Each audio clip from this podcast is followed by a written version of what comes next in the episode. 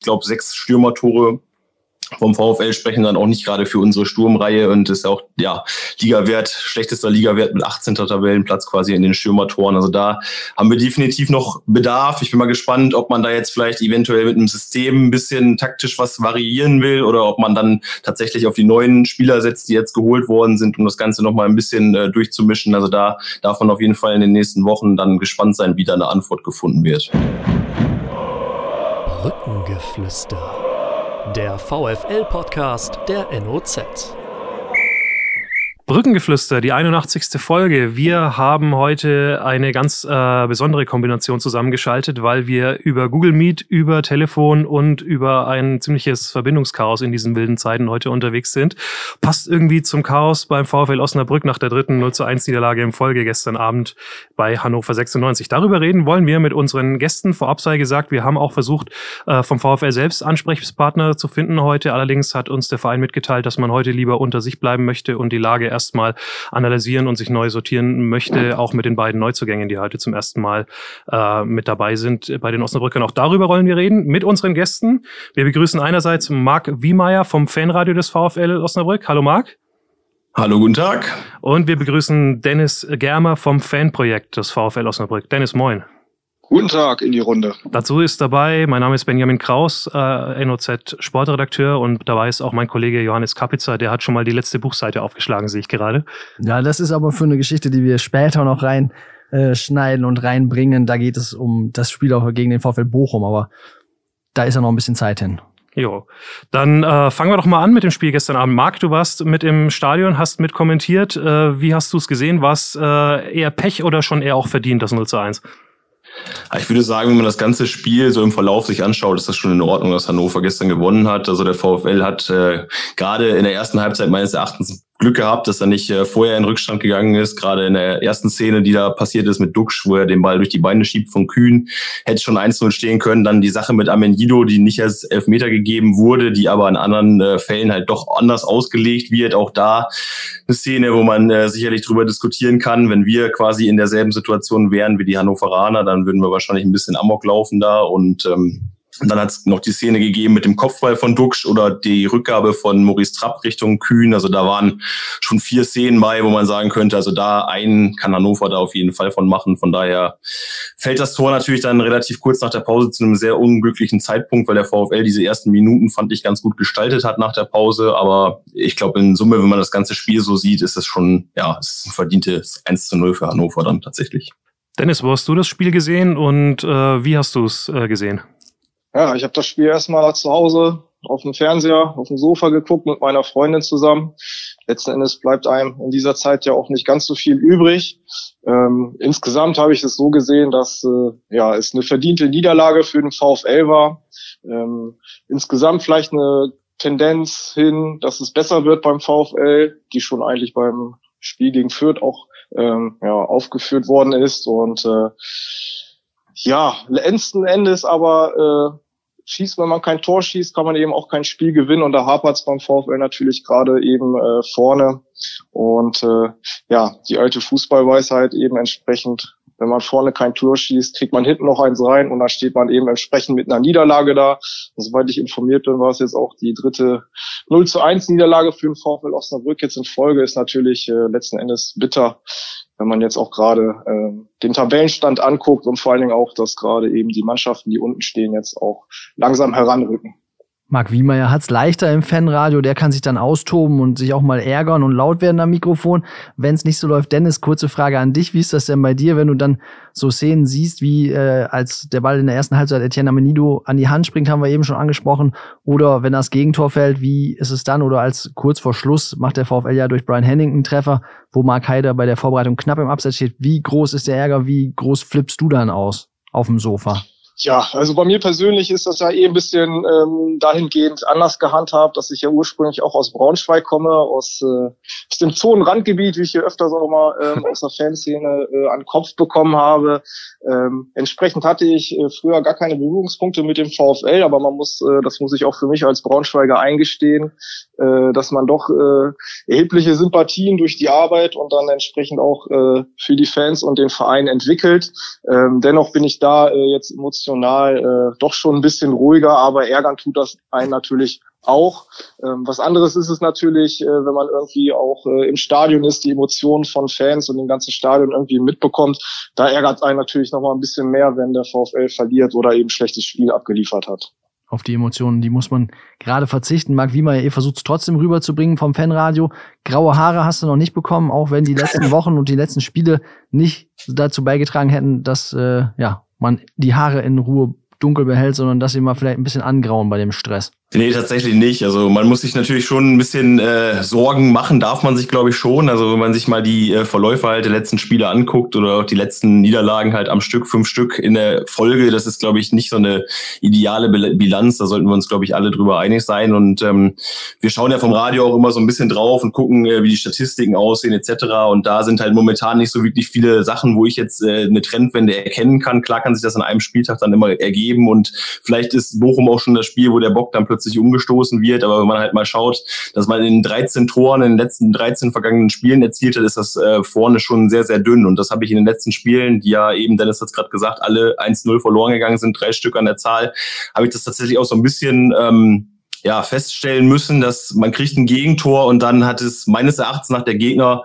teilweise relativ leicht gehabt, ein 1-0 einfach zu verwalten gegen den VfL, weil man vorne doch sehr, sehr harmlos ist und ich glaube, sechs Stürmertore vom VfL sprechen dann auch nicht gerade für unsere Sturmreihe und ist auch ja Ligawert schlechtester Ligawert mit 18. Tabellenplatz quasi in den Stürmertoren. Also da haben wir definitiv noch Bedarf. Ich bin mal gespannt, ob man da jetzt vielleicht eventuell mit einem System ein bisschen taktisch was variieren will oder ob man dann tatsächlich auf die neuen Spieler setzt, die jetzt geholt worden sind, um das Ganze noch mal ein bisschen äh, durchzumischen. Also da darf man auf jeden Fall in den nächsten Wochen dann gespannt sein, wie da eine Antwort gefunden wird. Jetzt sind wir schon fußballerisch tief drin. Da fragen wir doch auch mal den Fußballer Dennis Germer, äh, seines Zeichens Spielertrainer beim FC Concordia in der ersten Kreisklasse. Großartiger Verein, darf man an der Stelle mal sagen.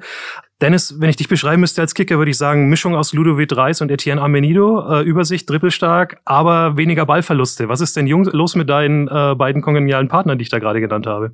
Ja, erstmal vielen Dank äh, für das Lob. Ähm, ich würde mich jetzt nicht aus einer Mischung aus äh, Ludovic Reis und Amenido ähm, bezeichnen. Da haben die beiden Jungs doch irgendwie schon äh, mal ein bisschen mehr drauf als ich. Ja, ich denke mal zunächst der große Unterschied ist zum Anfang der Saison, als man noch Erfolgserlebnisse so gesehen eingefahren hat, ist natürlich gerade eben irgendwie so ein bisschen dieses Selbstbewusstsein und auch diese Selbstverständlichkeit, die jetzt in diese in so einer in so einer Niederlagenserie oder auch sage ich mal Negativserie irgendwie ja der Mannschaft und auch den einzelnen Spielern äh, abhanden kommt. Äh, man kann das glaube ich selber von einem selber, wenn man entsprechend irgendwie mit Selbstbewusstsein Selbstbewusstsein auf dem Platz steht. Da haut man manchmal auch äh, irgendwie ja Dinger rein, mit denen man selber nicht gerechnet hat.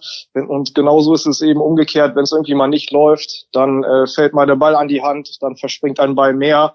Und das ist jetzt natürlich am Trainer irgendwie da die Mannschaft und vor allen Dingen auch die einzelnen Spieler durch Gespräche, durch vertrauensvolle Gespräche vor allen Dingen äh, ja in den richtigen oder auf den richtigen Weg zu bringen, entsprechend ja jetzt nicht nachzulassen, sondern äh, eher jetzt noch mehr zu tun. Ähm, mehr für die Mannschaft zu tun, mehr für sich selber zu tun, um eben äh, den ganzen Verein da eben entsprechend aus dieser Misere herauszuführen. Woran es jetzt bei den einzelnen Spielern liegt, kann man natürlich schwer sagen. Ludovic Reis ist natürlich von seinen Fähigkeiten her überragend. Ähm, dem wird es auch vom Selbstbewusstsein äh, mangeln. Er wird ist auch noch ein junger Spieler, der vielleicht auch noch nicht in so einer Situation war. Und dann äh, trifft man wohl das ein oder andere Mal vielleicht äh, die falsche Entscheidung oder äh, man macht mal irgendwie einen Schritt weniger, was natürlich entsprechend äh, nicht passieren darf. Und wie gesagt, da würde ich sagen, da muss äh, dann der Trainer entsprechend ansetzen und äh, die Spieler wieder auf den Weg bringen, was vor allen Dingen auch das Mentale angeht. Ich glaube, Fußball spielen können die alle. Ähm, die müssen jetzt äh, mental so gesehen auf äh, Vordermann gebracht werden, auch was so diese Mannschaftstaktik angeht, das gemeinsame Verteidigen und das gemeinsame Agieren in der Offensive. Und äh, ich denke, wenn man dann schon das erste Tor schießt, äh, wird das dann äh, von selber selber der Erfolg kommen. Mhm. War gestern, wäre vielleicht möglich gewesen, durch Kerks Freistoß sehr knapp vorbeizischt. Äh, das vielleicht die größte Chance, so furchtbar viel mehr war auch nicht. Ähm, Marc, was uns aufgefallen ist auf der Tribüne gestern, Johannes und ich waren auch beide da, ähm, ganz gute Ansätze oft. Klar gab es auch von Reis und von Tafazova viele Fehlpässe, aber es gab auch so zwei, drei direkte Pässe, die auch durchaus angekommen sind und gut angekommen sind. Aber was uns so wirklich gefehlt hat, war dann, gerade wenn der, der Ball mal ein bisschen weiter vorne war, einer, der das Ding auch mal anhält, behauptet, notfalls auch mal gegen den Gegner und damit auch wieder den Mitspieler mitnimmt. Stattdessen ist dann halt versucht worden, nochmal direkt zu spielen und dann war der Ball eigentlich immer weg. Ist das vielleicht auch, wenn man das auch auf das bezieht, was Dennis gerade gesagt hat, kann man ja auch psychologisch sehen, dass irgendwann die Jungs in so einen Modus kommen, boah, bloß den den Ball schnell wieder loswerden. Wir spielen ja eh immer direkt. Aber ähm, dann kommt man da nicht in so eine äh, Hektik rein und ähm, ja, was dann automatisch zu den Ballverlusten provoziert, weil irgendwann eben einer vorne alleine ist und ihn nochmal weiterspielt und dann ist keiner mehr, mehr da. Ist das nicht das große Problem gerade? Also da ist die Frage natürlich, ob das nicht eine taktische Vorgabe eventuell ist. Könnte ich mir halt auch vorstellen, dass da halt wirklich viel drauf gesetzt wird, dass man äh, mit wenig Kontakten sich vom Ball löst, um das Ganze dann so ein bisschen variabler vorne zu halten. Äh, ist mir gestern allerdings auch in Hannover extrem aufgefallen, dass der VfL oft versucht hat, ähm, direkt einen Ball irgendwie weiterzuschieben oder direkt aufs Tor zu setzen. Zum Beispiel Kevin Wolz ist mir da gestern im äh, Blick geblieben, wo er den Ball mit links versucht hat, irgendwie quasi aus dem Lauf mit links aufs Tor zu ziehen und äh, da hätte er ihn eigentlich erst annehmen können und dann in Ruhe nochmal schauen, kann ich jetzt aufs Tor schießen, kann ich den Ball nochmal ablegen. Also das war, war mir gestern tatsächlich auch ähm, im Offensivspiel, gerade im letzten Drittel ist mir das aufgefallen, äh, zu hektisch. Also da wirklich diese, diese ja, One-Touch-Mentalität so ein bisschen gewesen, dass man halt geguckt hat, okay, ich kriege den Ball zugespielt und versucht dann mit einem Ballkontakt den Ball irgendwie wieder loszuwerden und versucht die Mitspieler in Szene zu setzen. Und das hat gestern nicht so gut gepasst geklappt. Und ich hätte mir eigentlich gewünscht, dass man vielleicht halt mit dem Ball am Fuß mal ein paar Meter macht, um halt so ein bisschen Räume zu schaffen, weil Hannover war gestern auch, fand ich defensiv, waren die äh, solide sicherlich, haben halt auch einen anderen Anspruch so als wir jetzt als VfL Osnabrück, aber trotzdem würde ich nicht sagen, dass die gestern unverwundbar gewesen sind, so von dem, wie sie sich präsentiert haben auf dem Platz. Und da haben mir halt einfach die, die Spieler gefehlt, die in dem Sinne halt einfach die Räume mal ein bisschen großziehen, die halt ein bisschen äh, die Mitspieler in Szene setzen können, weil man sich halt da ein paar Freiräume verschafft hat. Und das hat mir gestern gestern äh, komplett gefehlt tatsächlich. Kurioserweise fand ich, dass der VfL dann zum Schluss des Spiels ähm, äh, ja relativ gut in der Partie war, hat sich ein paar äh, Bälle erarbeitet, sage ich mal, vielleicht auch mit Glück ein paar Dinger vorhergespielt, wie das Abseitstor zum Beispiel. Aber ähm, da hat man gesehen, dass der VfL eigentlich auch mit äh, Flanken relativ gut agieren kann. Dagegen spricht wiederin, dass der VfL in der Tabelle mit Flanken aus dem Spiel 18. ist. Sie haben 138 Stück geschlagen gehabt vor dem Spiel in Hannover. Das sind die wenigsten in der ganzen Liga. Und äh, da weiß ich nicht, ähm, ob das dann halt eventuell doch mal ein probates Mittel wäre, um da eventuell taktisch noch mal ein bisschen was zu machen. Kann ich natürlich nicht beurteilen, ich bin kein Trainer, deswegen sitze ich auf der Tribüne und kommentiere die Spiele nur für ein Fanradio. Aber äh, das hat mir schon, schon ein bisschen gestern ähm, zu denken gegeben, dass halt diese Bälle, die dann lang kamen, die auch ganz gut kamen, also der VfL hat sich ja dann doch eine oder andere gefährliche Szene dadurch generiert und äh, ich denke an den Ball von Multhaupt, den er eigentlich fast reinmachen kann als hundertprozentiger am zweiten Pfosten oder halt auch das Abseitstor, das ja auch reingeschlagen worden ist von Guganik, glaube ich, der die Flanke getreten hatte auf Heider. Also es sah schon schon gut aus, so diese Flanke aus dem Spiel. Und man muss ja nicht unbedingt da den 1,95 Brecher vorne drin haben, der alles mit dem Kopf wegmacht, sondern man kann Bälle ja auch zum Beispiel ablegen. So Christian Santos kann das, glaube ich, auch ganz gut.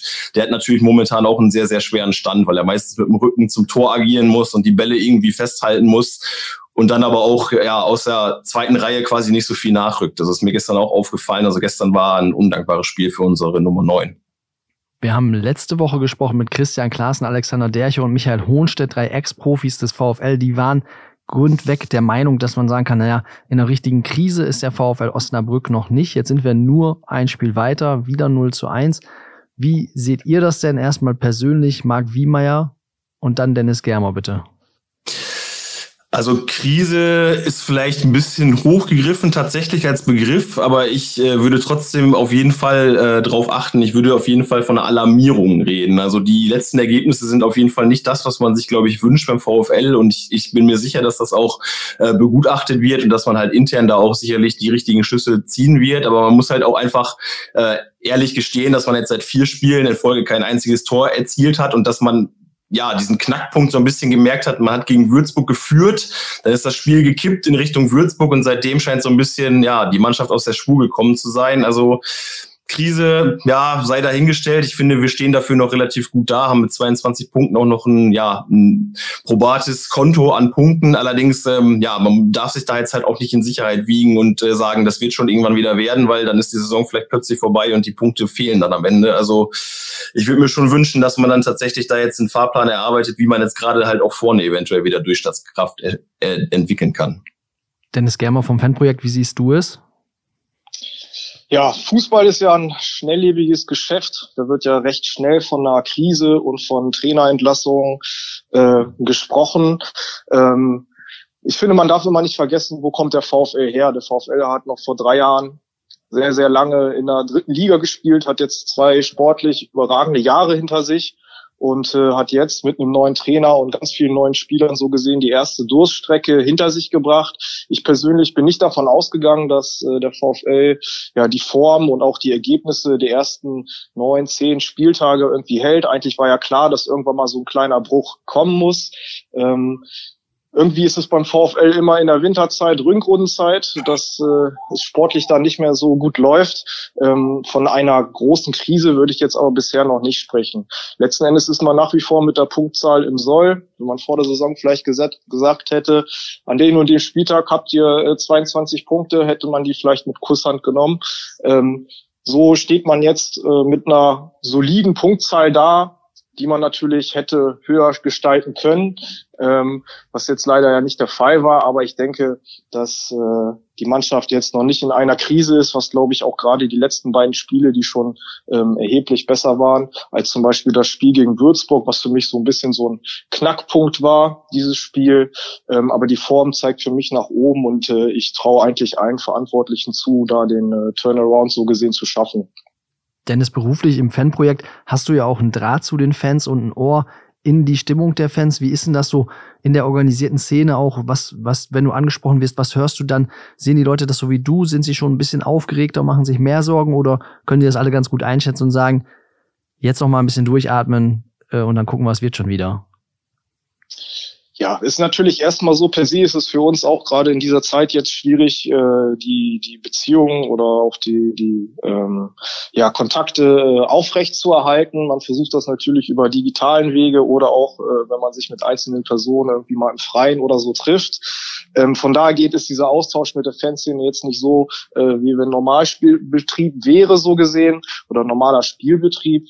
Ähm, dennoch sind wir nach wie vor immer mit denen in Austausch und ist natürlich ein bisschen alles äh, ähm, ja, auf verschiedenen Ebenen zu sehen. Das ist natürlich auf der einen Seite der Aussitzung des Spielbetriebs, ist natürlich für eine Fanszene da irgendwie die, die, die wichtigste Freizeitbeschäftigung in dem Sinne fällt, fällt für die weg. Ähm, die sozialen Kontakte und das soziale Umfeld äh, geht ja zurzeit äh, vielen so, äh, bricht eben auch weg. Entsprechend müssen sich die Fans auch erstmal neu orientieren, mussten natürlich auch erstmal äh, sich selber finden in, im Rahmen dieser ganzen Pandemie. Und letzten Endes ähm, gehen die Fans damit ja sehr verantwortungsvoll um, was zum Beispiel, wenn man Stichwort Fanansammlungen, ich weiß noch die ersten Geisterspiele, wo wir mit verschiedenen Netzwerkpartnern immer wieder über Fanansammlungen am Stadion gesprochen haben. Es ist ja alles nicht passiert. Die Fans haben dann äh, Unterstützungsangebote äh, organisiert. Aber ich glaube, dass der jetzige Fußball, so wie er gerade ist, äh, für die Fans in dem Sinne keine sehr große Relevanz mehr hat, weil ähm, eben dieses Gruppenerlebnis, das gemeinsame im Stadion stehen, brüllen, Emotionen durchleben, eben ähm, ja äh, völlig weg ist. Und das hat man auch, finde ich, gesehen beim zu, äh, beim, als man die Zuschauer ähm, teilweise eingelassen hat.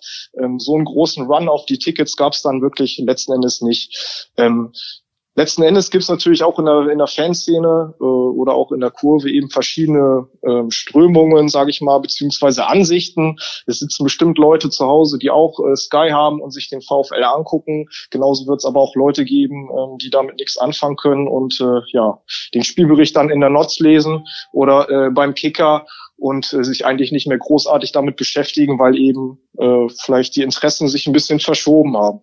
Guter äh, letzter halber Satz, weil das wäre genau meine Anschlussfrage gewesen. Stichwort Interessen verschieben. Ähm, ihr beobachtet ja so ein bisschen, äh, was passiert mit den, limitierten Möglichkeiten gerade, aber ihr habt die Drähte in die Szene. Glaubst du, dass es auch Leute gibt, die sich jetzt, weil man halt nicht mehr auswärts fahren kann mit seinen Leuten, dass es auch Leute gibt, die sich auf Dauer abwenden äh, vom Fußball und sich anders orientieren? Weil das wäre ja schon auch eine Riesengefahr für die äh, Profifußballvereine, wenn da von der Szene ähm, kleinere bis mittelgroße Teile richtig wegbrechen.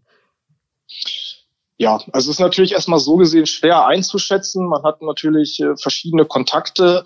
Ähm, was man auf jeden Fall so mitbekommt, dass irgendwie zu diesem ganzen Fußballgeschehen, zum, zum Profifußball irgendwie so schon so ein bisschen ja mehr Distanz aufgebaut wird. Ähm, ich kann mir schon vorstellen oder ich stelle mir oder wir gehen schon davon aus, dass der größte Teil der Fans oder der Fanszene wieder im, im Stadion ähm, sein wird. Allerdings kann es durchaus sein, dass einzelne Personen sich da wirklich ähm, anders orientieren und äh, weil einfach diese Distanz zum Fußball eben äh, größer geworden ist. Und es ist ja auch ganz interessant, eigentlich wie der Fußball sich im Rahmen dieser Pandemie ähm, ja ähm, dargestellt hat, nämlich gerade als es letztes Jahr im März dann losging. Ähm, hat man die Bereitschaft gezeigt, als Profifußball ähm, irgendwie ja sich zu verändern. Ne? Ähm, und äh, dahingehend hat sich ja dann zum Beispiel auch äh, so, so ein Bündnis wie unser Fußball oder auch äh, Zukunft Profifußball, die ja auch in so einer Taskforce mit der DFL zusammenarbeiten, eben gegründet, wo eben Fanvertreterinnen ähm, ja mit mit äh, Mitarbeiterinnen der Verbände ähm, sitzen, um äh, die Bedingungen für den Fußball besser und nachhaltiger zu gestalten. Und das zeigt ja durchaus, dass die Fans äh, nach wie vor ein Interesse am Fußball haben, aber vielleicht nicht mehr so ähm, unter den Gesichtspunkten, wie es eben vor der Pandemie war. Mhm. Und bleibt ja auch abzuwarten, was diese Taskforces dann überhaupt auch an Ergebnissen erreichen oder erreichen können, was dann halt sich auch verändert. Das wird ja äh, auch die große Frage sein äh, für die nächsten Monate und Jahre. Ähm, Bevor wir Dennis gleich noch über ähm, andere wichtige Punkte sprechen, die ihr gerade aktuell in eurem Fanprojekt äh, vorantreiben könnt, Stichwort äh, äh, Projekt Erinnerungswoche, würde ich gerne Marc fragen, gerade zu diesem emotionalen Thema, weil das dich ja auch äh, unmittelbar betrifft als äh, Radioreporter. Wie ist es denn zu kommentieren, wenn äh, überhaupt keine Atmosphäre im Stadion ist? Also es war am Anfang natürlich sehr, sehr gewöhnungsbedürftig, weil wir hatten ja am Anfang auch die Phase, wo wir nicht mal ins Stadion rein durften. Da haben wir dann äh, ja aus der Q1-Tankstelle in Osnabrück kommentiert, um halt wenigstens überhaupt die Möglichkeit zu bieten, dass wir die Kollegen und Kolleginnen zu Hause vom Radio halt informieren. Ich meine, eigentlich, ich sag mal, immer so für einen Radioreporter gibt es eigentlich äh, nichts Wichtigeres, als das den Zuhörern nahezubringen, was halt im Stadion passiert. Und von daher ist eigentlich unsere Situation quasi noch wichtiger, als sie zuvor gewesen ist, finde ich sogar. Weil äh, bei Heimspielen sind natürlich extrem viele Leute immer in Osnabrück ähm, im Stadion gewesen, haben sich das Ganze dann natürlich auch live angeguckt. Diejenigen ähm, weichen natürlich jetzt auf andere Dienste auf, sei es dann, ob sie vielleicht selber ein Sky-Abo abgeschlossen haben oder ob sie tatsächlich jetzt wöchentlich das Fanradio hören. Also da von der Wichtigkeit würde ich schon sagen, gerade jetzt in dieser Zeit, wo halt ja der Rest quasi ausgeschlossen ist, ist es sehr wichtig für uns, dass wir halt zumindest vor Ort sein können, das Ganze halt begleiten können. Ähm, emotional ist es ja schon schon was anderes als ähm, wenn, wenn Zuschauer da sind, wenn man natürlich Fangesänge im Hintergrund hat als Atmosphäre, die man mitbekommt oder halt auch so ein bisschen angespornt wird durch die Gegner, die halt ähm, ja, Fangesänge gegen unseren Verein oder sowas bringen. Das ist schon schon ein ganz anderes Setting, so dass man jetzt hat, als wenn man ähm, halt einen normalen Regelbetrieb hätte.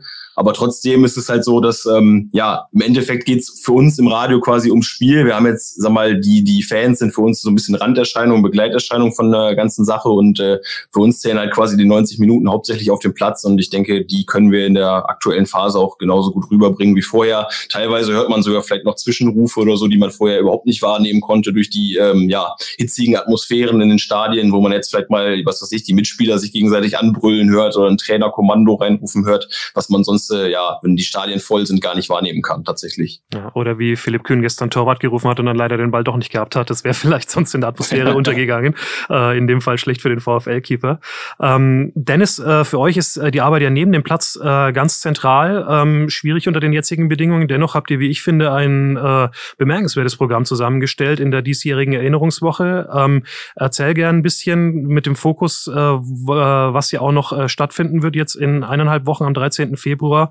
Ihr plant eine Aufarbeitung des Zwangsarbeiterslagers in der Gartlage über das Internet, äh, genau an jenem Ort, wo ja der VfL sein neues Trainingszentrum aufbauen möchte. Genau, exakt. Ähm, und zwar machen wir das nicht als Fanprojekt alleine so gesehen, sondern äh, das läuft alles über das Bündnis Tradition lebt von Erinnerung, das eben aus dem VfL-Museum, der Fanabteilung, ähm, den Ultras, der Weile Crew und uns als Fanprojekt besteht.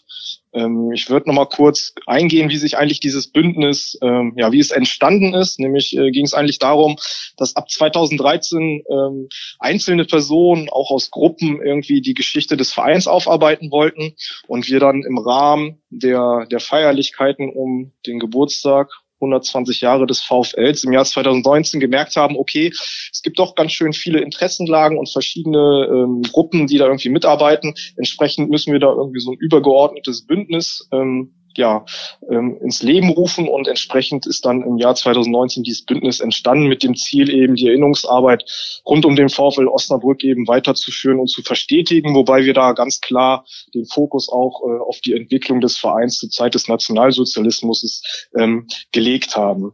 Ja, du hast es gerade angesprochen, wir haben eigentlich wie jedes Jahr ähm, im Januar oder Ende Januar um, rund um den Gedenktag ähm, 27. Januar zur Befreiung des KZ Auschwitz eine Projektwoche organisiert. Ähm, dieses Mal natürlich äh, stand, war die Herausforderung, ähm, ja, die, die digitale Organisation in diesem Sinne. Durch die Pandemie konnten wir natürlich keine Präsenzveranstaltungen wie eigentlich gewünscht ähm, durchführen. Entsprechend äh, haben wir uns aber recht früh entschieden, auf jeden Fall auch äh, dieses Thema über die digitalen äh, Angebote ähm, aufzunehmen und entsprechend ja die Werte zu vermitteln. So ähm, dafür haben wir, ähm, hast du auch schon angesprochen, Benny, ähm, eine Kooperation mit der Gedenkstätte Augusta Schacht und Gestapo Keller ähm, ja aufleben lassen und äh, entsprechend gibt es einen Workshop, der sich Fußball und Zwangsarbeit nennt, ähm, der sich eben mit dem Zwangsarbeitslager in der Gartlage aufhält. Der ganze Workshop wurde jetzt verschoben. Der wird nämlich stattfinden noch am 13. Februar von 13 bis 17 Uhr. Das ist ein Samstag. Da kann man sich äh, gerne noch anmelden und äh, das kann man dann tun unter der Homepage des VfL, äh, des VfL Osnabrück, sei schon, des Fanprojekt Osnabrück unter www.fanprojekt-osnabrück.de und äh, das ist nicht nur das Einzige, was noch passiert. Ähm, gestern wurde noch ein Vortrag von Heiko Schulze, der zweite Teil von Lila, Weiß und Brauner Zeit eben hochgeladen, was auch unter YouTube oder auch unter unserer Homepage eben abrufbar ist. Darüber hinaus ist heute auch nochmal ein digitaler Stolpersteingang ähm, online gegangen, wo es eben ja Wissenswertes über Osnabrücker ähm, Opfer gibt. Ähm, es sind auch verschiedene Opfergruppen entsprechend äh, aufgeführt und Informationen dazu erhältlich. Ähm, den kann man ab heute auf unserer Homepage auch entsprechend äh, aufrufen. Dazu ist auch noch ein Aufruf formuliert, dass man Fotos von sich macht, wie man vielleicht die Steine poliert. Und das entsprechend kann man dann an der, auf der Homepage hochladen, dass wir versuchen nochmal so eine Art Erinnerungscollage für diese Projektwoche aufzustellen. Und äh, darüber hinaus hat das Bündnis auch noch eine Broschüre erstellt, ähm, wo eben eigentlich ja, jegliche Informationen, die wir zurzeit haben, zu Felix Löwenstein, den VfL Osnabrück oder auch wie es zurzeit in der Gartlage aussieht, eben schriftlich fixiert haben. Und dieses Thema Gartlage soll halt entsprechend auch in diesem Workshop ähm, am Samstag, den 13. nochmal fortgeführt werden. Und insgesamt ist das eigentlich so ein erster Auftakt für so einen langwierigen Prozess, eben diese Geschichte äh, im Stadtteil der Gartlage aufzuarbeiten. Mhm. Die Broschüre ist äh, auch äh, erhältlich bei euch, soweit ich weiß. Ich habe die hier gerade äh, vor mir liegen. Äh, interessante kurze Artikel drin. Karl Mayer und der VfL, äh, die äh, Rolle von Dr. Hermann Gößmann, VfL Vereinsführer mit Licht und Schatten. Ähm, insofern äh, gelungene Aufarbeitung auf jeden Fall. Ihr, man kann die bei euch, glaube ich, anfordern, ne? Das ist richtig. Eigentlich kann man auch alle Netzwerkpartner des Bündnisses so gesehen ähm, kontaktieren, VfL Museum, Fanabteilung, die VC oder eben auch uns als Fanprojekt. Ähm, letzten Endes wird alles bei uns landen, so hoffen wir es zumindest. Wir werden das bündeln ähm, und dann entsprechend die Broschüren äh, durch äh, ja, Absprachen irgendwie übergeben. Oder es ist natürlich auch möglich, dass wir äh, Broschüren versenden. Mhm. Teil davon auch die Beilage zum Thema Homophobie im Fußball. Das ist ja das diesjährige äh, Motto der Erinnerungswoche, dass man sich äh, deutschlandweit in äh, dem Zusammenschluss der Fans eben gegen, gegen Homophobie stellt. Ähm, beim VfL ja äh, ein Thema, das habt ihr auch als Einstieg der Broschüre gewählt seitens des Bündnisses. Äh, Lila-Weiß ist schwul, Lila-Weiß ist schwul. Ein Gesang, äh, den der VfL-Fans ja schon einige Male im gegnerischen Stadion provozieren sollte. Insofern was, was ja dann auch alle alle in dem Sinne, was äh, die Osnabrücker sind, auch schon mal äh, in negativer Art und Weise gehört haben. Ihr habt ein Interview gemacht, Rebecca äh, Herzberg äh, vom Netzwerk der Vielfalt Osnabrück. Sag ruhig dazu auch noch ein, zwei Sätze, wie ist es dazu gekommen? Genau, du hast es schon richtig erwähnt. Ähm, Schwerpunktthema für die Projektwoche oder beziehungsweise der Kampagne Nie wieder ist in diesem Jahr äh, das Thema Homophobie. Entsprechend haben wir uns im Bündnis äh, Gedanken gemacht, okay, wie können wir dieses, diesem Thema nochmal gerecht werden? Wir wollten jetzt nicht explizit nur das Thema Homophobie in den Mittelpunkt stellen, sondern äh, ja, neben der Aufarbeitung so gesehen auch noch eben das Thema der Homophobie ähm, aufmachen. Und äh, ja, da haben wir natürlich geguckt, okay, was gibt es hier in Osnabrück? Äh, wen kann man vielleicht interviewen? Wer äh, engagiert sich äh, in dieser Hinsicht oder in der Arbeit zu dem Thema? Und da sind wir eigentlich recht schnell auf das Netzwerk der Vielfalt gekommen, die unter anderem ja auch den Christopher Street Day ähm, organisieren. Und äh, ja, es war äh, ein nettes Interview mit denen und ich glaube, das Ergebnis äh, äh, ja, zeigt es auch, dass äh, das Thema wichtig ist, dass man das entsprechend auf die Agenda holt und äh, dass äh, gerade ja Homophobie doch noch ein sehr vorherrschendes Thema auch gerade in der Gesellschaft ist und äh, entsprechend äh, wollten wir über dieses Interview dann und einem Flugblatt so gesehen in der Broschüre die, zu diesem Thema eben sensibilisieren. Auch für uns als Amateurfußballer ja im Bewusstsein, dass das durchaus immer mal wieder ein Thema ist. Wenn man in den Profibereich guckt, äh, Thomas Hitzelsberger hat sich geoutet, allerdings erst nach seiner Karriere. Ist bis jetzt auch der einzige, der bekannt ist. Rein statistisch würde man sagen, bei ja, mehreren tausend Profifußballern in Deutschland, das kann jetzt vielleicht nicht unbedingt sein, dass da gar keiner mehr dabei ist. Ähm, insofern ist da auf jeden Fall noch äh, ein Punkt, der äh, ja weitere Offenheit und Aufarbeitung und auch Toleranz äh, in der Gesellschaft bedarf. Das kann man definitiv sagen. Das Bundestradition lebt von Erinnerung. Äh, hat den Julius Hirsch Preis bekommen, renommierter DFB-Preis. Ähm, Marc, ähm, ist das auch was, was du findest, was den VfL auch auszeichnet, dass auch äh, abseits des Platzes Dinge passieren, mit denen man sich ähm, so ganz grundsätzlich einfach identifizieren kann? Ich finde das sehr gut, dass da von Seiten unserer Fanszene immer wieder ähm, ja die Fahne hochgehalten wird, sozusagen, dass man immer wieder auf Missstände auf, aufzeigt und dass man auch ähm, gerade halt die Vergangenheit ähm, mit der Umbenettung der Plätze zum Beispiel vom Stadion ähm, immer in, wieder in Erinnerung ruft. Also da kann ich von meiner Seite auch ähm, nur ein Lob einfach aussprechen an die aktive Fanszene, die sich da einfach immer wieder klar positionieren und auch sagen, dass sowas halt im, im Osnabrücker Raum, sage ich mal, keinen keinen Platz hat. Und ich denke, da sollten wir auch alle in einem Konsens tatsächlich gehen und sagen, dass äh, sowas darf tatsächlich, wie man so schön sagt, nie wieder passieren.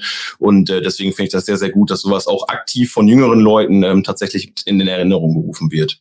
Jetzt spielen wir den Ball wieder von den Rängen, von den Fans zurück auf den Rasen. Da hat der VfL in dieser Woche nochmal auf dem Transfermarkt was getan und zwar zwei Leute für die Offensive geholt. Ähm, man hat sie noch nicht spielen sehen, man hat noch keinen richtigen Eindruck von ihnen. Äh, der Kollege J. Roy Roth aus, äh, der in England gespielt hat bei Leeds United, wird. Das am, war die Originalaussprache? Ja, wir hoffen, dass es so ähnlich ist. Roth eigentlich so, ja, mhm. so, so, ähnlich. Sehr gut. Ähm, der äh, wird noch nicht zum Einsatz kommen. Sebastian Müller ist ein Kandidat, der von Arminia Bielefeld ausgeliehen ist. Ja, wie ist denn da der Eindruck? Marc Wiemeyer, was hältst du von den beiden Jungs? Beide jung, beide offensiv.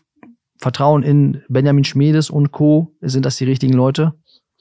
Also bei Sebastian Müller muss ich tatsächlich gestehen, habe ich so gar nicht auf dem Schirm gehabt, aber ich denke mir einfach, wenn Benjamin Schmedes äh, davon ausgeht, dass er anderthalb Jahre hier in Osnabrück unterschreibt und dann auch dementsprechend ja für die zweite Liga ja wahrscheinlich mit vorgeplant ist, äh, gehe ich davon aus, dass er ihm auf jeden Fall was zutraut. Also da wird er sicherlich mit seinen 20 Jahren ähm, zu was bereit sein. Ist er, glaube ich, in Köln ausgebildet worden, hat in Bielefeld Kurzeinsätze gehabt, zwei Stück meine ich in der Bundesliga, hat auf jeden Fall Bundesliga Luft schon geschnuppert und ähm, wo wir vorhin beim Thema waren, Offensivspieler, ähm, ich denke, da kann der VfL sicherlich nochmal frische Impulse gebrauchen von außen und äh, der Kollege Rott, wie du es so schön sagst, wenn äh, der tatsächlich wieder fit ist, hat, glaube ich, mal 1,6 Millionen Euro Ablöse gekostet für Leeds United. Also da ist natürlich ein Kaliber, glaube ich, ähm, an so einen Spieler kommst du wahrscheinlich als VfL Osnabrück auch nur dran, wenn er sich halt wirklich längerfristig irgendwo verletzt hat und wenn man halt dann die Chance hat zuzuschnappen. Ähm, ich glaube, dann haben wir mit Benjamin Schmedes jemanden, der da sehr, sehr gut vernetzt ist und der auch über Grenzen hinausschaut, sage ich mal, der sich nicht nur in engen Kreisen bewegt, sondern halt auch Spieler auf der Liste hat, wo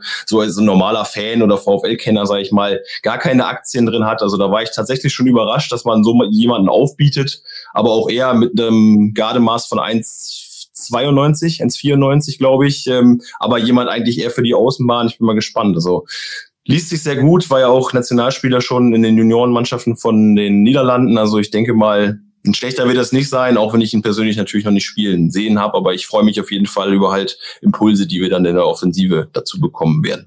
Stimmst du dem zu, Dennis? Deine äh, Einschätzung geht konform oder hättest du dir vielleicht noch einen erfahrenen Mann irgendwie vorne gewünscht? Also ich selber kenne die gar nicht und äh, bin da auch äh, eigentlich ganz kurz in meiner Antwort, dass ich da äh, Benjamin Schmiedes eigentlich in dem in der in der Hinsicht äh, vertraue. Man hat gesehen, ähm, was er Anfang der Saison für Neuverpflichtungen geholt hat und wie sie so gesehen eingeschlagen sind.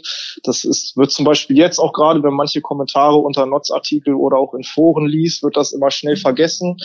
Ähm, von daher bin ich aber nach wie vor äh, vertrauensvoll äh, zur Person Benjamin Schmedes. Ich denke, dass die uns schon durchaus weiterhelfen können, beziehungsweise dass sich äh, die sportliche Führung da schon Gedanken gemacht hat, wen sie wann, wo, wie holen und einsetzen wollen. Gut, an dieser Stelle müssen wir auch noch ein bisschen nach vorne schauen. Das nächste Spiel, da kommt der Tabellenzweite, der VfL Bochum. Und da haben wir uns noch ein bisschen Expertise dazugeholt von einem Mann, der hat Bücher geschrieben wie Radio Heimat und Weil Samstag ist. Das sind eigentlich zwei ja, Prädikate, die ihn so ein bisschen auszeichnen. Heimat ist nämlich das Ruhrgebiet. Und äh, weil Samstag ist es natürlich ein Fußballthema, er ist Fußball verrückt, kommt aus Bochum. Frank Gosen, der Autor, und der ist jetzt zu Gast dazugeschaltet als Bochum-Fan ist man ja auch in gewisser Form ein bisschen leidensfähig und kennt sich aus, wenn es mal enger wird in der Tabelle, auch im Abschießkampf notgedrungen in der Bundesliga. Das waren frühere Zeiten. Herr Gosen, was darf denn im VfL Osnabrück in seiner aktuellen Situation so ein bisschen Hoffnung machen? Ja, äh, da kann ich mich nur in Floskeln retten, nämlich abgerechnet wird zum Schluss. Es ist nicht vorbei, bevor es vorbei ist. Und äh, der VfL Osnabrück sollte sich immer überlegen, äh, es sieht noch nicht so schlimm aus wie beim FC Schalke. Ich spiele allerdings auch noch, noch eine Liga höher. Aber Bochum-Schalke, das ist so eine gewisse Freundschaft oder auch Rivalität, das hört man schon raus. In Bochum kann man sich die Lage ganz gut angucken gerade, denn sie stehen in der zweiten Liga relativ weit oben, Platz zwei. Zuletzt 1-2 gegen Karlsruhe, aber immer noch Zweiter. Vier Punkte hinterm HSV. Das lässt sich aushalten aus Bochumer Sicht dieses Mal. Das lässt sich bisher aushalten, wobei wir in Bochum äh, durch die letzten Jahre immer so ein bisschen ja, gebrannte Kinder sind und ein bisschen ängstlich geworden sind. Für uns hängt das jederzeit an einem seidenen Faden. Immerhin ist die Mannschaft jetzt sehr viel konstanter als in den äh, letzten Jahren. Aber äh, die äh, Niederlage gegen Karlsruhe, die war schon äh, schmerzhaft und so auch nicht äh, verdient, würde ich sagen. Wobei man immer die Frage, wann ist im Fußball verdient und unverdient. Aber äh, die waren jetzt nicht so schlecht. Also die, die, der, der Punkt wäre schon okay gewesen. Und das ist ja äh, auf den Plätzen hinter dem HSV so extrem eng, dass äh, ja alles passieren kann. Man kann davonziehen, man kann aber auch eingeholt werden und nach der nächsten Niederlage äh, fünf oder vier Plätze weiter hinten stehen. Darf man denn jetzt aus Osnabrücker Sicht ein bisschen hoffen, dass dieses 1 zu 2 in Karlsruhe so ein bisschen Knacks gegeben hat? Oder muss man eher fürchten, dass jetzt die jetzt erst recht Stimmung in Bochum aufkommt? Ja, das hängt vom Pokalspiel ab. Ne? Wir haben ja noch das Pokalspiel in Leipzig, äh, wo uns äh, natürlich niemand was zutraut und das ist äh, unser Vorteil. Ähm, die Mannschaft kann auf dem Niveau mithalten. Wir haben ja gesehen, dass Leipzig zum Beispiel gegen Mainz äh, verloren hat und äh, wir haben Mainz geschlagen. Wir haben eine starke, auch äh, fußballerisch starke Mannschaft. Ähm, es könnte ein kleines Kräfteproblem werden. Man hat es auch vielleicht gegen Karlsruhe schon ein bisschen ähm, ja, kam so die Ahnung, dass wir, wir hatten ja unter der Woche auch das Spiel gegen äh, St. Pauli am Donnerstag vorher und dann immer nur zwei Tage Pause. Das ist schon, äh, das geht schon ein bisschen an die, an die Kräfte. Und äh, ich könnte mir vorstellen, dass äh, verbunden auch mit der Reise nach Leipzig und zurück, äh, das äh, dem VfL Osnabrück ein bisschen in die äh, Karten spielt. Ähm, ich fände das auch ganz gut, wenn der VfL Osnabrück sich da ein bisschen sicher wähnen würde und dann etwas leichtsinnig an die Partie rangehen würde. Das glaube ich gern. Das Pokalspiel, das Sie angesprochen haben, wird am Mittwochabend gespielt, wenn ich mich nicht ganz irre. Und das ist dann nach unserem Podcast. Insofern können alle VfL Osnabrück-Fans dann sich am Mittwochabend ein Bild davon machen, wie sich Bochum in Leipzig schlägt und ob es noch Selbstvertrauen gibt oder vielleicht doch noch ein bisschen ja, Ernüchterung in Bochum wäre für Osnabrück zumindest nicht schlecht. Ähm, ich wollte ein bisschen drauf kommen oder abgesehen davon, dass man sich nicht in die falsche Sicherheit wiegen lassen kann. Ich wollte ein bisschen auf die Stimmung kommen. Ähm, an der Kastropper Straße in Bochum, wie man so schön sagt, da ist es so ein bisschen wie die an der Bremer Brücke, eine altehrwürdige Arena, die schon ein bisschen was gesehen hat und wo auch eine ganz gute Stimmung schnell aufkommt. Wie ist es denn für Sie als Fan, der jetzt auch nicht ins Stadion kann, bei den Erzugserscheinungen? Gerade in der Saison, wo es richtig gut läuft, dürfen Sie nicht ins Stadion, dürfen nichts sehen, dürfen nicht die Kastropper Straße atmen. Wie hält man das aus? Na, sagen wir mal so, äh, ich glaube ja, dass es so gut läuft, weil keine Zuschauer dabei sind. Also äh, unser Publikum äh, gilt ja oftmals als sehr kritisch, wird auch von der Mannschaft oftmals als kritisch empfunden. Ich äh, war ja mehrere Jahre äh, Mitglied im Aufsichtsrat des VfL und das war eine Begegnung, äh, das war eine Diskussion, die einen äh, immer äh, verfolgt hat, äh, gerade auch durch die Enge des Stadions und den sehr intensiven Kontakt zu den Fans während des äh, Spiels. Und ähm, es ist schon eine komische Koinzidenz, dass äh, wir richtig gut anfingen, Fußball zu spielen, als, als die Zuschauer weggeblieben sind. Ähm, deshalb äh, könnte ich mir vorstellen, dass, und das ist vielleicht nicht nur beim VfL so, dass manchmal äh, das Fehlen für manche Mannschaften, für manche Spieler, sagen wir mal, äh, die Abwesenheit des Publikums sogar eher einen äh, beruhigenden und damit leistungsfördernden äh, Effekt hat. Für uns als Fans ist es natürlich bitter und man kann nur hoffen, dass wir ähm, falls wir tatsächlich bis zum Schluss um den Aufstieg mitspielen, vielleicht äh, im Sommer dann doch äh, da noch was erleben können. Man muss aber gleichzeitig auch sagen, das ist ein ganz, ganz wichtiges Ding. Wir können ja alle äh, von Glück sagen, dass Fußball überhaupt stattfindet. Dass wir also in dieser schwierigen Lage jetzt äh, so ein bisschen diese Ablenkung haben. Und ich finde, jede, ähm, jedes Mal, wenn ein, ein Fußballer oder ein Funktionär äh, gegen die, die Corona-Auflagen verstößt, finde ich einen Schlag ins Gesicht von jedem, äh, der jetzt seinem Beruf nicht nachgehen kann, äh, der Existenzängste hat und alles. Die können ihrem Beruf nachgehen, nach wie vor äh, einen Haufen Geld verdienen und es, äh, und zwar auch in der zweiten Liga, verglichen mit äh, anderen Leuten. Und äh, äh, Geschäfte sind zu, Friseure wissen nicht, wie sie die Miete bezahlen sollen und, und, und. Äh, deshalb sollten wir alle mal den Ball flach halten, äh, dafür dankbar sein, äh, wenn es unserer Mannschaft äh, äh, gut geht und dass wir so ein bisschen Ablenkung äh, genießen äh, dürfen. Ähm, aber die Probleme liegen ganz äh, woanders. Und da, da tut sowohl äh, Spielern als auch funktioniert, als auch Fans äh, eine Menge Demut äh, gut und das steht uns gut zu Gesicht, da ein bisschen den Ball äh, flach zu halten. Deshalb, wenn es notwendig ist, dass wir weiter äh, den, äh, unsere Mannschaft am, am Fernseher verfolgen äh, müssen, äh, und dann weniger Leute sich infizieren, weniger Leute dadurch auch sterben, dann bleiben wir halt alle auch noch länger mit dem Arsch zu Hause. Und wenn es dann auch noch dem sportlichen Erfolg wie beim VfL Bochum zuträglich ist, dann eigentlich doppelt so gerne. Sie haben es gerade angesprochen, Sie sind ja auch betroffen, Sie sind äh, Schriftsteller, aber auch gerne unterwegs, tingeln, wie man so schön sagt, durch die Gegend und, und machen Lesungen, sind da auch immer nah am Publikum dran. Was machen Sie denn jetzt in Corona-Lockdown-Zeiten? Also im ersten Lockdown war ich äh, ziemlich nervös, weil ich nicht wusste, was jetzt äh, kommt. Ich meine, die letzten Jahre sind gut für mich gelaufen. Ich, äh, äh um mich muss man sich auch jetzt äh, erstmal keine Sorgen machen. Aber äh, im April dachte ich schon, wie lange dauert denn die ganze Sache? Denn es war relativ früh klar, äh, dass das nicht innerhalb von ein paar Wochen vorbei sein äh, würde. Und ähm, da kam dann so eine tolle Sache wie äh, die Wiedervereinigung von Tresenlesen, dem Duo, in dem ich äh, mit Jochen Malmsheimer 1992 bis 2000 war. Das hat hier speziell im Ruhrgebiet, aber auch darüber hinaus eine Menge Menschen sehr emotional berührt und war ein positives Ding, also dass wir eine Online-Wiedervereinigung äh, gemacht haben und mehrere Projekte seitdem zusammen gemacht haben, online und auf Distanz. Und ähm, jetzt im äh, zweiten Lockdown tatsächlich ist es so, ich finanziere mich schon sehr stark über die ungefähr 100 äh, Lesungen und Auftritte, die ich im Jahr mache. Aber ich hatte dazwischen eine Zeit zwischen Ende Juli und Ende Oktober, wo ich einiges an Auftritten machen konnte, weil es viele Open Airs äh, waren. Das ist mein Vorteil. Äh, ich bin auf der Grenze zwischen Literatur Literatur und Kleinkunst. Und ich kann viele Kleinkunsttheater bespielen und die haben, ganz viele haben über den Sommer Open Airs zum Teil aus dem Boden gestampft. Und da habe ich ja noch alles gemacht, weil ich arbeite natürlich lieber für mein Geld, als äh, dass ich äh, ähm, als dass ich für, für, fürs Nichtstun bekomme. Und deshalb habe ich von Wilhelmshaven bis Freiburg habe ich also äh, Open Airs gemacht. Das kleinste, da waren glaube ich 42 Leute und das größte war in Duisburg auf dem äh, Hochofen äh, in, in Duisburg-Meiderich. Äh, da waren es, äh, glaube ich, 280 und oder im Stadion von Rot-Weiß Oberhausen. Das war mit das Schönste. 250 Leute, die sich schön auf der Tribüne verteilt haben. Und äh, ich durfte auftreten durch den Spielertunnel, kriegte ACDC als Auftrittsmusik. Äh, das Wetter war super. Äh, alle konnten entspannt bleiben, weil klar war, man sitzt so weit auseinander und auch die Laufwege sind so großzügig, dass sich da keiner infizieren kann. Und solche Sachen habe ich in der Zeit viel machen können. Das war äh, super und äh, deshalb äh, trifft mich die ganze Sache äh, finanziell jetzt nicht so stark. Ich bin natürlich äh, äh total nervös, will mal wieder auf die Bühne gehen und vor Publikum und den Leuten in die Augen äh, gucken. Aber äh, äh bei der auch da auch da muss man demütig bleiben. Ich mir geht's gut. Aber ganz allgemein in dieser Situation, egal welchen Bereich wir betrachten, ist ja immer die Frage, wie viele Leute lassen wir durchs Raster fallen?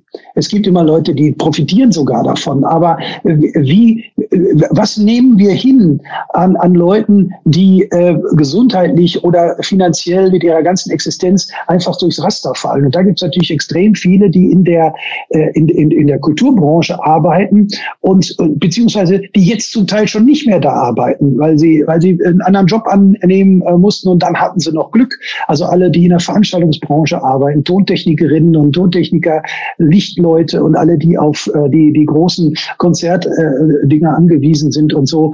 Und äh, da ist das Irre, dass die Kulturbranche eine, eine, eine Wertschöpfung betreibt, die in die, hoch in die Milliarden äh, geht. Und es ist, äh, sind äh, irrsinnig viele Arbeitsplätze da dran. Aber wir sind, die Kulturbranche ist zentral nicht so gut organisiert, hat erstens keine, keine richtige Lobby, keine, und ich, ich meine jetzt die, die, eher die freie Kultur. Ich rede nicht in erster Linie über die äh, subventionierte, äh, über die Staats- und Stadttheater und die Opern, die wo ich jeden Euro, äh, ich bin Fan von jedem Euro, der an, an diese Institution geht, aber genau deshalb muss man sich um die nicht so viele Sorgen machen.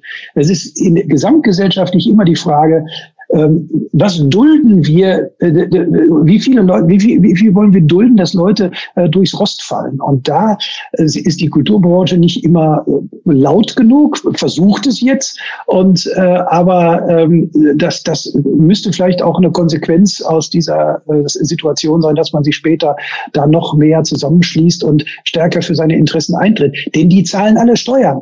Und ihr, ihr findet, wie, Kultur ist in Deutschland nicht einfach nur was für Leute, die lang, gerne lange schlafen, sondern da findet Wertschöpfung statt, äh, da, da, da wird irrsinniges Geld umgesetzt und äh, da wird auch äh, nicht nur zum geistig-intellektuellen äh, Gut dieses äh, Landes beigetragen, sondern auch ganz handfest. Da ist einfach auch ein Standortfaktor.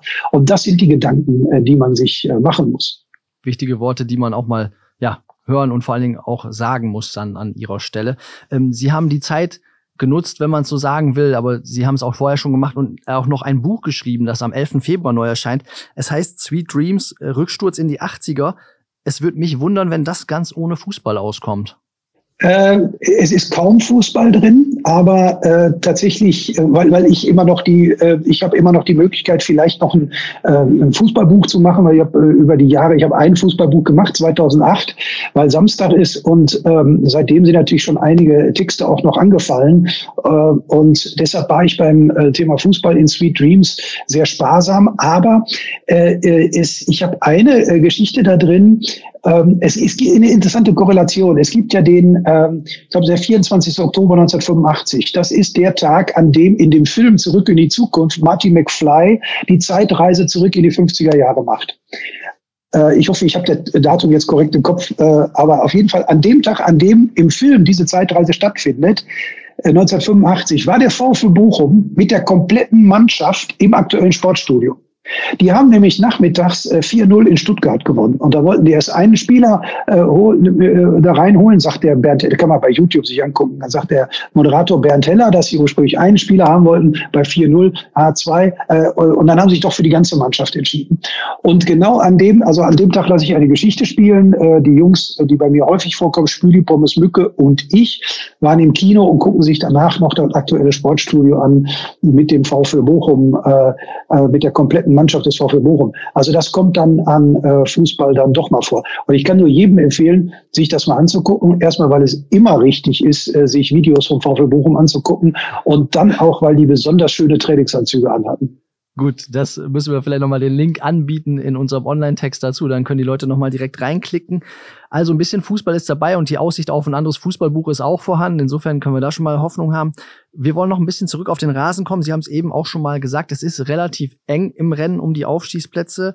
Äh, Kiel führt KSC und Düsseldorf sind auch noch äh, oben dran. Vielleicht kommt auch noch einer ein bisschen von hinten durchgestartet. Sie haben es eben schon mal angedeutet. Wird's denn was mit der äh, Bundesliga-Rückkehr des VfL Bochum nach langer, langer Zeit? Wenn wir eins gelernt haben, speziell in den letzten Monaten und ich auch schon davor, wenn es um Fußball ging, Prognosen und Vorhersagen sind immer Bullshit, weil äh, ich, ich, ich liege auch in meiner Tipprunde meistens ziemlich schlecht, weil ich zwar super tippe, die Ergebnisse dann aber so blöd laufen. Äh, ich habe äh, seit Jahren nicht so eine große Hoffnung gehabt, nicht nur wegen des äh, Tabellenstandes, sondern äh, weil wir hier in Bochum über Jahre äh, den Eindruck hatten, die können eigentlich was, aber die hören dann nach einer halben Stunde auf oder nach einer Stunde. Das ist, das hat Fans hier rasend gemacht. Oder sie machen ein, zwei gute Spiele und dann kommen wieder drei schlechte. Ähm, es ist zum einen eine viel größere Konstanz jetzt da. Und das ist ja das Zauberwort. Das bringt einem nichts, äh, äh, super tolle Spieler zu haben. Die müssen auch in der Lage sein, über längeren Zeitraum das, was sie können, auch zu bringen. Das ist in dieser Saison viel stärker der Fall als bisher. Das ist sicher auch ein Verdienst äh, des Trainers, der zum Beispiel nach, wir haben ein ganz schlechtes Spiel gegen Fürth gehabt. Äh, und da hat äh, Thomas Reis äh, ganz offensichtlich die richtigen Worte gefunden und auch mal einen Stammspieler auf die Tribüne gesetzt und damit den äh, Konkurrenzkampf äh, in, im Kader sehr befeuert. Die Kaderzusammenstellung passt besser, weil wenn man Leute von der Bank holt, äh, die dann auch äh, Impulse setzen können, das war in den letzten Jahren auch nicht immer äh, der Fall. Das heißt, es hat sich grundsätzlich was verändert und dass die da oben stehen, ist äh, kein Glück mehr, sondern äh, Ergebnis dieser Faktoren, die da äh, zusammenkommen. Bessere Kaderplanung, guter Umgang mit der Mannschaft, eine bessere Tiefe im Kader, eine größere Konstanz und man muss bis zur äh, bis zum Abpfiff immer äh, mit uns rechnen. Das haben wir oft genug äh, bewiesen. Das macht einen als Fan manchmal ein bisschen irre. Ich würde lieber in der 85. Minute 3-0 führen und ein bisschen entspannter sein. Aber äh, früher haben wir dann auch als Fans gesagt, oh Gott, also die, ich habe hier mal tatsächlich, ich sitze ja hier in meinem Fußballkeller. Normalerweise, wenn da kein Bühnenhintergrund steht, äh, hinter mir, was jetzt keiner sehen kann im Podcast, aber ich habe hier, ich sitze in meinem Keller. Normalerweise kann man da hinten äh, Fußball äh, gucken. Und äh, hier habe ich mal einen sitzen gehabt, einen Bekannten, äh, der hat der VfL in Dresden, werde ich nie vergessen, in der 85. Minute 2-0 geführt und er sagte allen Ernstes, ein Punkt ist drin. Das ist so diese Haltung. Und äh, äh das ist weg in dieser Saison. Ne? Also wenn wir 0-1 hinten liegen in der 85. Minute, können wir immer noch 2-1 gewinnen. Und wenn die Mannschaft der ganze Verein in der Lage ist, das äh, jetzt äh, äh, konstant zu halten. Und man muss jetzt vielleicht unter der Belastung dieser englischen Wochen jetzt nochmal mit äh, einem Rückschlag rechnen. Wenn die dann da wieder rauskommen, so wie aus dem Loch nach dem Fürth-Spiel auch, äh, dann habe ich äh, große Hoffnung, dass die wirklich da oben mitspielen können. Ich möchte nur eins nicht. Ich möchte nicht Relegation. Ich finde, Relegation ist das Letzte. Äh, nicht nur, weil wir in der letzten Relegation 2010, äh, 2010, 11 war das, 2011 an Gladbach gescheitert sind. Relegation ist gegen den Geist dieses Sports. Die ersten drei steigen auf, fertig. So, die Nerven, äh, nur damit nochmal ein Spiel mehr gemacht wird, ist irre. Äh, die, die Nerven, ähm, äh, die, die man dabei lässt, äh, sind unglaublich. Und das Schlimmste wäre, und das wäre hier quasi Bürgerkrieg, obwohl sich einige das wünschen, wäre Relegation gegen Schalke. Und äh, das sehe ich überhaupt nicht als, als, als toll an. Es gibt eine Rivalität äh, zum FC Schalke, äh, der, die, die geht ja viel weiter zurück als unsere Zweitliga-Zeit. In den 70ern äh, und 80ern waren wir permanent erste Liga. Da ist mal Dortmund abgestiegen, da ist mal Schalke abgestiegen. Ne? So, und deshalb, da gibt's schon gerade bei älteren Fans eine Rivalität. Aber äh, ich habe auch viele Freunde, die Schalker sind und Freundinnen, die Schalkerinnen sind, muss man auch sagen. Und deshalb, äh, da wünsche ich mir überhaupt nicht. Also Relegation ist Mist und deshalb äh, sollten wir Erster oder Zweiter werden. Gut, werden wir gucken, wie das kommt. Ähm, wir müssen natürlich auch noch über den Osnabrücker Anteil sprechen, der am äh, Bochumer Erfolg beteiligt ist. Und zwar Manuel Riemann stand ja mal beim VfL Osnabrück im Tor. Thomas Eisfeld, Mittelfeldspieler in der Jugend beim SV Quid ankommen und dann auch noch beim VfL Osnabrück und vorne natürlich Simon Zoller, der auch mal eine Saison für den VfL Osnabrück getroffen hat. Wie würden Sie denn den Osnabrücker Anteil beschreiben? Ich meine, Zoller trifft, Riemann ist hinten ein Typ für sich. Ja, äh, also ich äh, bei Manuel Riemann sehe ich den Burghausener Anteil. Der hat nämlich mal in Burghausen gespielt, wo meine Schwiegermutter lebt. Und äh, es gab, wann war das, 2006, 2007 um den Dreh, äh, gab es ein Erstrundenspiel des FC Bayern äh, bei Wacker Burghausen, das ins Elfmeterschießen äh, gegangen ist. Und äh, da war der blutjunge Manuel Riemann im Tor. Und meine Schwiegermutter, die sonst immer doch die Nase rümpft über meine Fußballbegeisterung, die war hier bei uns zu Besuch und die hat auf allen Vieren quasi vorm Fernseher äh, ge ge gelegen, gestanden, wie auch immer, man gibt kein Wort dafür, und, und hat in den Fernseher gebrüllt und äh, wollte, dass Burghausen natürlich die Bayern schlägt, was leider haben die den Elfmeterschießen äh, verloren. Also von daher äh, kommen da einige Faktoren rein. Es ist aber auch, also einige Faktoren von fremden Vereinen. Es ist aber auch klar, dass offenbar ist der VfB Bochum in der Lage war, das Potenzial dieser Spieler zu heben. Naja, ganz schlecht waren sie hier ja auch nicht. Es ist dann auch eine Frage der Finanzierbarkeit im Ende. Ähm, sie haben gerade schon gesagt. Also, das, Entschuldigung, das finde ich super. Das heißt, es passiert so selten, dass es heißt, der VfL Bochum kann etwas finanzieren, was andere nicht finanzieren können. Das möchte ich im Moment auskosten. Finde ich ganz toll. Dankeschön. Ja. Ich danke für diesen Moment lassen wir kurz verweilen, eine kleine Sekunde zum Genießen, genau. Äh, wollen Sie aber nicht gehen lassen ohne einen Tipp. Sie haben ja gerade gesagt, Sie tippen immer richtig, nur das Spiel geht dann anders aus. Ähm, wie geht's denn am Samstag aus? Gibt es vielleicht was Versöhnliches von VfL zu VfL aus Ihrer Sicht? Oder tippen Sie gerne einen Sieg für Bochum, dann, wenn es anders ausgeht, äh, hat Osnabrück die Punkte? Ähm, ich sagen wir mal so, äh, ich wäre äh, durch, durch die, also wenn man die Entwicklung der letzten Tage anguckt oder, oder der letzten äh, zehn Tage und dann, wenn die das Spiel in äh, Leipzig in den Knochen haben, ich wäre mit einem 1-1 äh, sehr zufrieden. Äh, und äh, das, darauf kann man aufbauen, dann können wir wieder ein bisschen Frische tanken. Äh, hoffe aber, dass die mich Lügen strafen und 3-0 gewinnen. Ja, das bei den VfL-Fans auch so, bei den VfL Osnabrück-Fans, die hoffen das aber dann in die andere Richtung. Ja, wir würden sagen, perfekt. Vielen Dank für die Ausblicke, Einblicke in Bochum, Ausblicke aufs neue Buch. Frank Gosen, herzlichen Dank nach Bochum und dann werden wir sehen, wie es am Samstag läuft.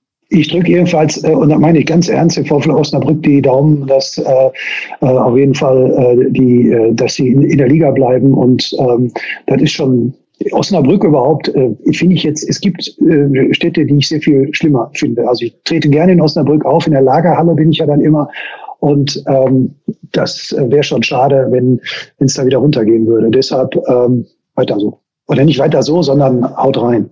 Perfekt, das ist doch ein gutes Schlusswort. Frank Rosen, vielen Dank. Ich danke auch. Bis dann. Tschüss. Das Gespräch haben wir aus Termingründen vor der Aufzeichnung des anderen Podcasts schon mal geführt. So, dann wollen wir jetzt noch nach vorne schauen. Marc Wiemeyer, Dennis Germer vom Fanprojekt und Marc Wiemeyer vom Lauschangriff Fanradio. VfL Bochum ist der nächste Gegner am Samstag. Wie sind die Aussichten, Marc? Also bevor ich in die Zukunft schaue, würde ich tatsächlich gerne an dieser Stelle nochmal unserer liebsten Kollegen Svenja gratulieren. Alles Gute zum Geburtstag heute.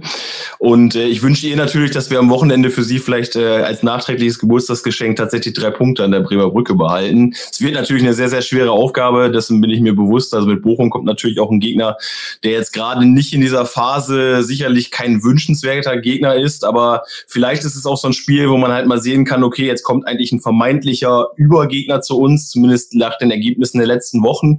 Und äh, wir können aber gegen die auch bestehen, können gegen die vielleicht auch punkten. Und äh, falls das natürlich passieren sollte, könnte natürlich für die kommenden Wochen, in denen dann einige Spiele ja anstehen, gegen die direkte Konkurrenz unten im ja, Tabellendrittel, Tabellen, untere Tabellenhälfte, ähm, könnte das natürlich einen sehr, sehr guten Selbstbewusstseinspush für die Mannschaft geben. Also ich bin da äh, guter Dinge, dass wir gegen Bochum uns auch teuer verkaufen werden. Das haben wir gegen Hannover, finde ich, auch gemacht. Gerade wenn man ähm, beachtet, was wir halt quasi für ein Gepäck, schweres Gepäck in den letzten Wochen angesammelt hatten und äh, in Hannover dann äh, trotzdem relativ gut aufgetreten sind. Also bin ich da noch nicht ähm, komplett von überzeugt, dass wir gegen Bochum chancenlos sind. Und ich hoffe einfach, dass der VfL dann da vielleicht noch ein bisschen besser reinfindet als gegen Hannover und gegen Fürth und dann tatsächlich auch mal das Ganze in was Zählbares ummünzt. Und die Kollegin Svenja, die du gerade angesprochen hast, ist Svenja Marie Gnieder, auch vom Lauschangriff. Wir können sagen, heute, wir nehmen am Dienstag auf, es wird am Dienstag ausgestrahlt, 2. Februar, wer sie demnächst noch sieht und ihr über den Weg läuft, kann ganz herzlich gratulieren. Wir schließen uns bei den Glückwünschen natürlich an. Alles ja, Gute. Selbstverständlich, alles Gute. Und zum Abschluss wollen wir dann äh, von äh, Dennis Germer noch wissen, warum schafft der VfL gegen Bochum vielleicht mal wieder was Zählbares und geht aus den äh, Serien raus, die so momentan auch wieder traurigen negativen Vereinsrekord in der zweiten Bundesliga bilden. Vier Spiele torlos, zuletzt im Vorjahr äh, eingestellt worden, die Serie, genauso wie die Serie fünf Niederlagen in, Vor in, äh, in Folge, was es allerdings auch schon dreimal gab in der zweiten Fußball-Bundesliga, um auch wieder einzuordnen, wo wir herkommen, was du gerade schon gesagt hast. Aber aber gegen Bochum. Riemann, äh, Ex-Spieler mit dabei, Zoller Ex-Spieler mit dabei, spannendes Spiel. Äh, wie siehst du da die Aussichten, Dennis? Ja, ist natürlich, ja, spannendes Spiel auf jeden Fall. Ähm, Bochum eine sehr gute Mannschaft, die man, äh, die ich persönlich auch äh, sehr gerne äh, angucken mag, vom, vom Fußballerischen her, wie sie den Ball laufen lassen, wie sie schnell umschalten, schnelle Spieler haben. Wird natürlich schwer für den VfL werden. Ähm, ob das, ob der Turnaround gerade jetzt kommt gegen VfL Bochum, ähm, ja, wird schwer, glaube ich. Ähm, allerdings denke ich, äh, dass der VfL einen weiteren Schritt in die richtige Richtung macht und äh, dem VfL trotzdem äh, einen Punkt abtrotzt. Also den VfL aus dem Ruhrpott natürlich und dass es entsprechend ein 1-1 geben wird. Sind wir zuversichtlich für das Spiel des VfL Osnabrück am Samstag zu Hause gegen Bochum. Und damit haben wir jetzt die, auch die Nachspielzeit schon wieder überschritten. Es ist nun mal so, es waren auch nicht immer leichte Themen, aber auch diese Themen gehören zum Fußball dazu in der aktuellen Zeit. Ja, da, wir haben es technisch vor allem auch hinbekommen, wieder erwarten. Also äh, in kleinen Schritten nach vorne, ob sich dann tatsächlich schon im Ertrag äh, bemerkbar macht, um im Sinne von der Zeitungsüberschrift von morgen zu bleiben, äh, dürfen dann die Zuhörerinnen und Zuhörer entscheiden, glaube ich. Ich würde mal sagen, wenn der nächste Podcast dann äh, noch reibungsloser läuft, was die Technik angeht und der VfL dafür dann auch noch gepunktet hat, dann ist alles gut, würde ich sagen. Dann sind die kleinen Schritte genau die richtigen, die man machen muss. Das war es auf jeden Fall, das 81. Brückengeflüster. Wir sagen erstmal vielen Dank unseren Gästen Marc Wiemeyer vom Lauschangriff, Dennis Germer vom Fanprojekt, Benjamin Kraus, meinem Kollegen aus der Sportredaktion. Und Johannes Kapitzer. Ja, das kam noch dazwischen. Aber jetzt sagen wir auch vielen Dank natürlich Ihnen fürs Zuhören. Wenn Sie es an diese Stelle geschafft haben, dann wissen Sie, wann es das Brückengeflüster gibt. Immer dienstags abends um 18 Uhr ist der planmäßige Ausstrahlungstermin. Wenn Sie mal dabei sein wollen, wenn Sie Fragen haben, schreiben Sie an podcast.noz.de und sonst finden Sie uns auf dieser Apple Podcasts. Überall da, wo es Podcasts gibt, kann man einfach sagen, vielen Dank. Bis nächste Woche. Tschüss.